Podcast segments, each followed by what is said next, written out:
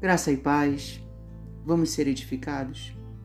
Como vivenciar uma fé profunda, uma esperança que está além das nossas expectativas e o amor como de Cristo, o amor da entrega?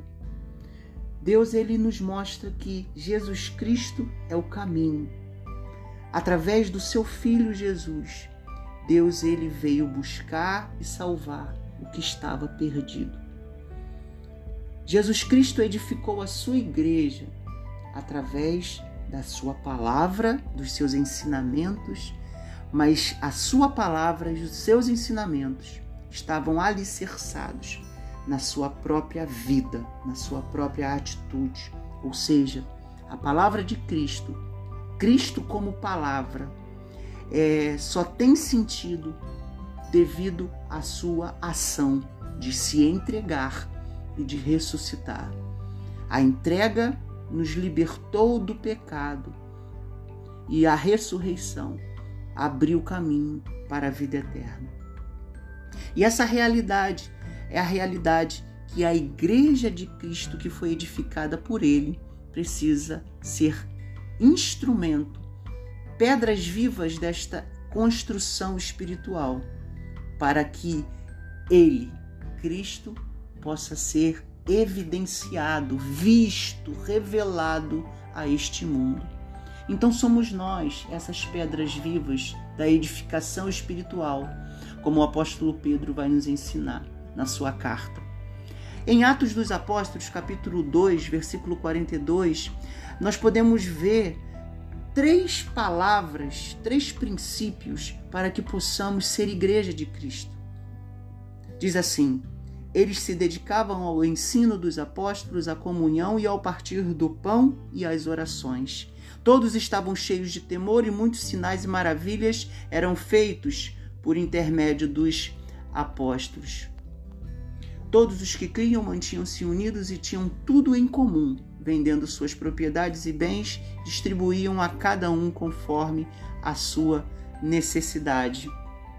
As três palavras que nos ajudam a entender o que precisamos fazer para vivermos a fé, vivermos a esperança e praticarmos o amor.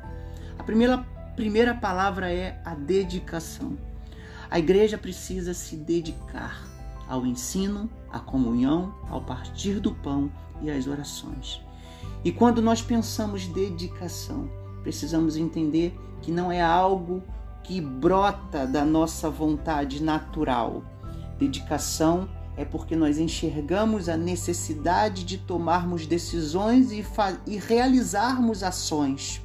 A, a, dedicação requer um esforço é, mental, emocional e de atitude prática.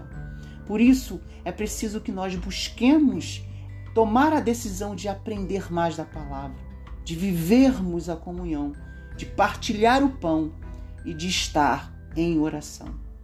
A segunda palavra que nos ajuda a ser igreja é o temor. E temor podemos entender como a consciência de Deus e de nós.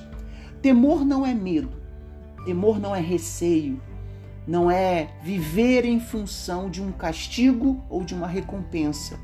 Temor é, a, é essa consciência do que Deus fez e da nossa própria condição então, quando temos a consciência de Deus e de nós, nós olhamos para o que Deus é e o que ele faz e nos rendemos a ele em entrega e em dedicação.